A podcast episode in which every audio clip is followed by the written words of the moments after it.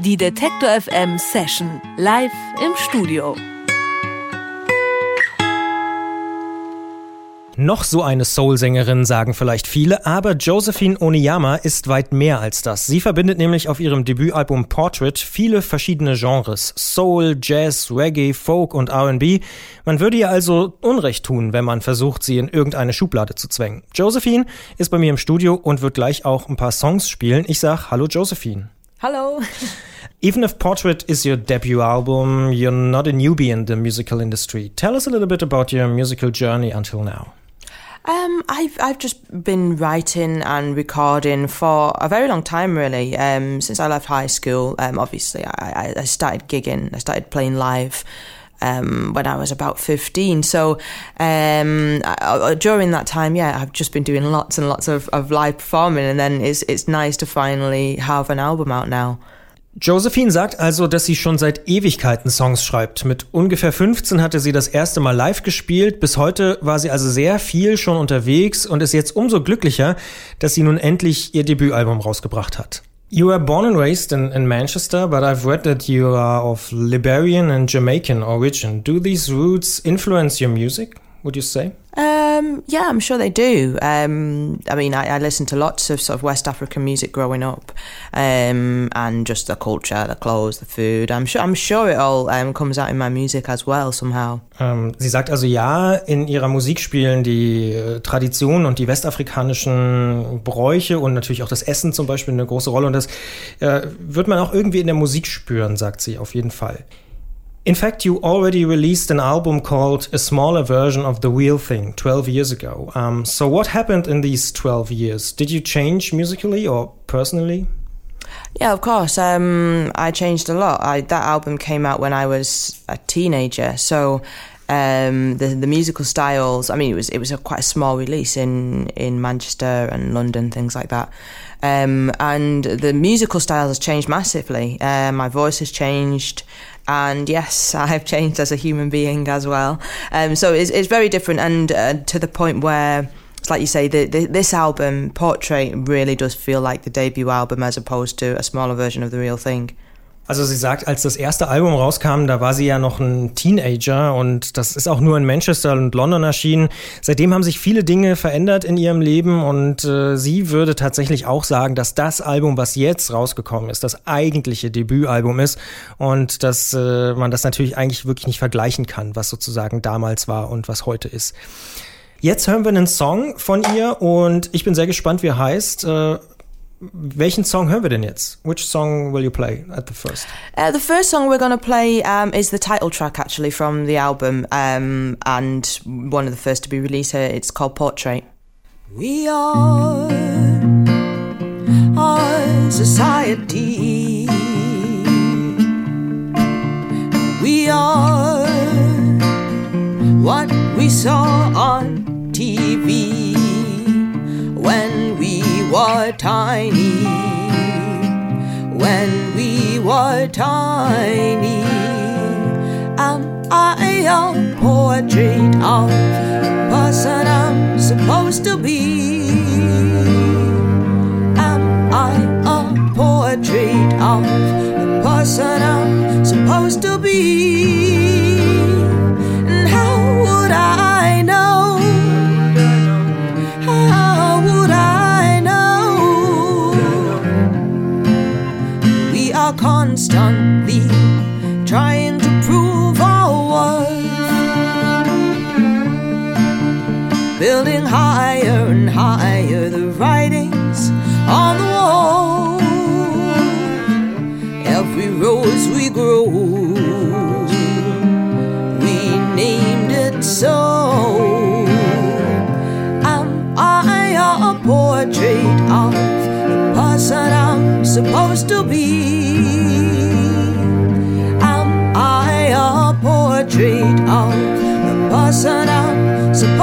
Be?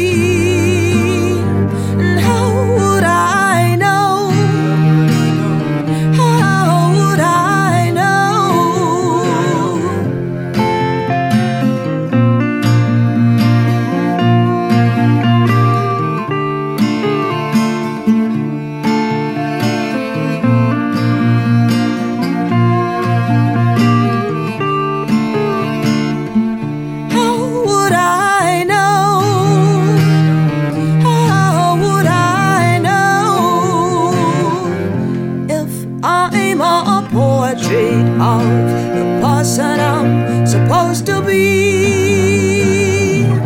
If I'm a portrait of the person I'm supposed to be. If I'm a portrait, what should I, what should I be? If I'm a portrait of the person I'm to be.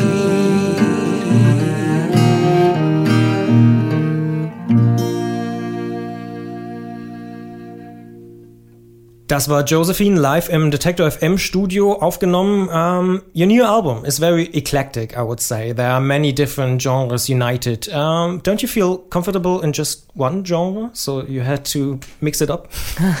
um, yeah, I mean the, the the way the reason the album is so varied, I think, is because it was uh, recorded over such a long uh, period of time that we um, had lots of different styles, lots of different uh, musicians, and all these different things. And when it came to actually putting the tracks together, it was a case of rather than thinking, oh well, which what style are we going for, uh, but get everything of the same style.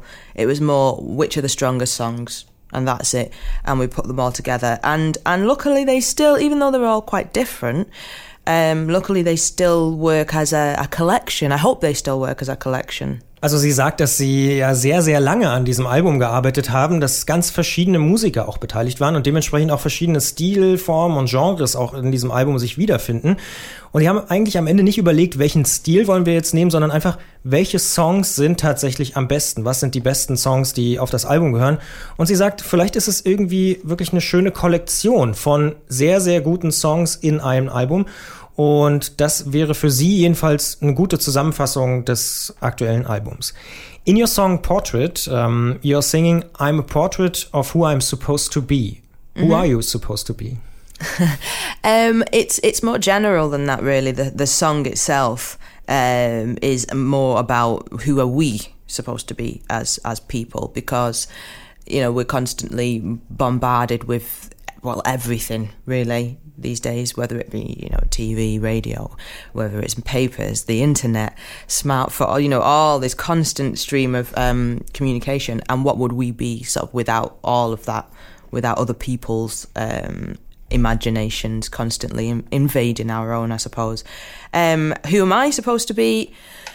I, I don't know. Um, let's see. Let's see where life takes me. Also sie sagt, es geht dabei eigentlich gar nicht so ganz genau um sie, sondern vielmehr um uns, vielleicht auch als Generation. Äh, wir alle werden ja mit ganz viel konfrontiert, mit Technik, mit Smartphones, mit verschiedenen Wegen, Social Media und der ganze Kram. Und sie stellt sich halt die Frage, was wäre denn, wenn das alles nicht da wäre, wenn diese dieser Schwall von Technik sozusagen uns nicht beeinflussen wird und damit auch natürlich Erwartungen von anderen an uns. Das sind alles Sachen, wo sie drüber nachdenkt. Und wenn, wenn sie darüber selber nachdenkt, wer sie eigentlich ist, dann muss sie sagen, sie weiß es nicht so genau, weil diese Frage natürlich wirklich schwer zu beantworten ist. At the moment, you are supporting Ryan Sheridan on tour. Uh, when will you start an own tour, your own tour? Um, well, we're doing the, uh, um, this tour in conjunction with our own shows as well. So we played a headline show in Frankfurt, and we played a, we're playing a headline show in Hamburg as well. Um, so it's kind of two at the same time. Um, and we've you know we've we've been to play Berlin before, so it's ongoing. The the the shows, uh, the headline shows. Also sie sagt, das ist eigentlich ganz praktisch an der aktuellen Tour, denn sie spielen auch einige Shows für sich alleine, also in Hamburg zum Beispiel oder in Frankfurt und in Berlin haben sie ja auch schon mal gespielt. Das heißt, äh, sie können das ganz gut verbinden, so jetzt der Support Act zu sein von Ryan Sheridan und eben aber auch eigene Shows zu spielen und das geht einfach immer weiter. Was natürlich zum Showspielen dazugehört, zu den Konzerten, sind Songs, logischerweise. Einen haben wir ja schon gehört, jetzt hören wir noch einen zweiten. Welcher Song wird denn das sein? Which one is the second song you will perform for us? The second song is um, the last from the album. It's um, hopefully going to be out in summer and it's called Desert Without a Stream.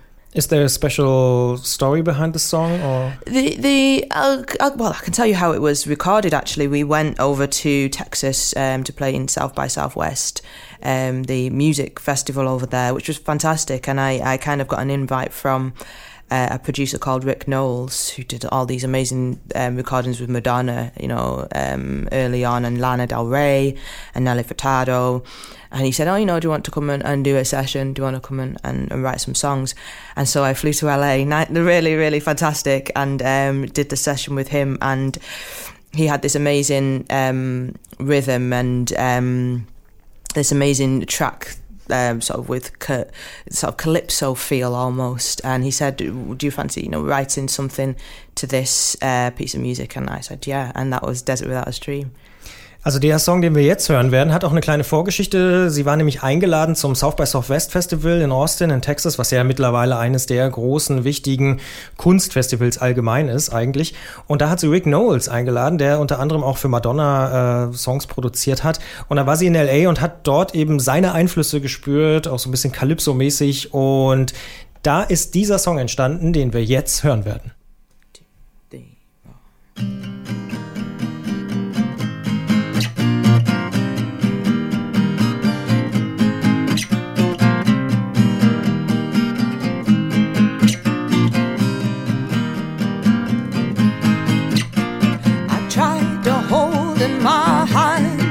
That were falling away. I tried too hard to love, now what do I have? I've broken it, I've broken it. The thing I tried to save, the thing I tried to chase.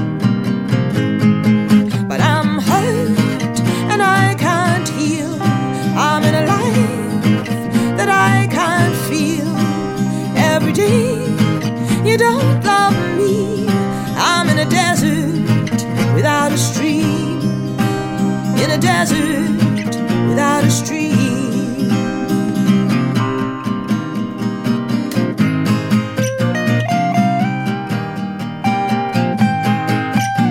Too many memories are clouding my thoughts. It's hard to put you away admit that I'm alone. It's a new life, it's a new world. I need to grow strong.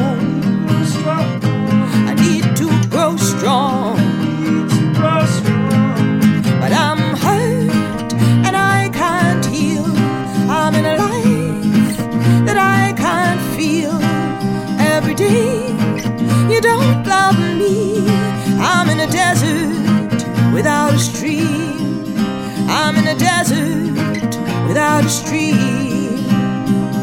You and I, uh,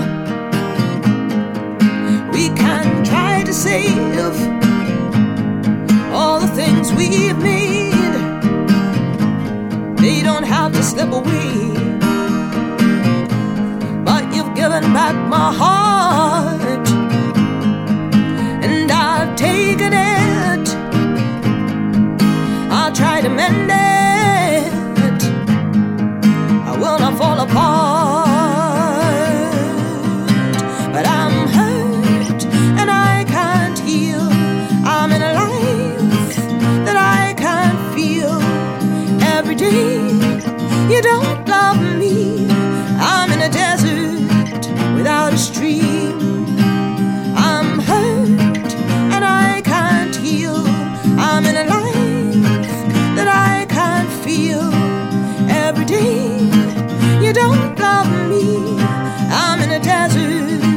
Without a stream. I'm in a desert without a stream. I'm in a desert without a stream. In a desert without a stream. Thank you, Josephine. Vielen Dank. Thank you. Danke, danke. Das war Josephine live im Detector FM Studio. Für sie geht es jetzt weiter nach Dresden, denn da spielt sie heute Abend mit Ryan Sheridan. Sie ist noch bis März übrigens in Deutschland unterwegs. Nach Dresden kommen noch Hamburg und Berlin. Alle Termine gibt's logischerweise zum Nachlesen auf der Seite detektor.fm.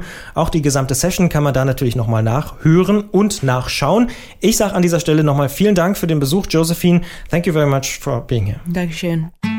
Die Detektor FM Session live im Studio.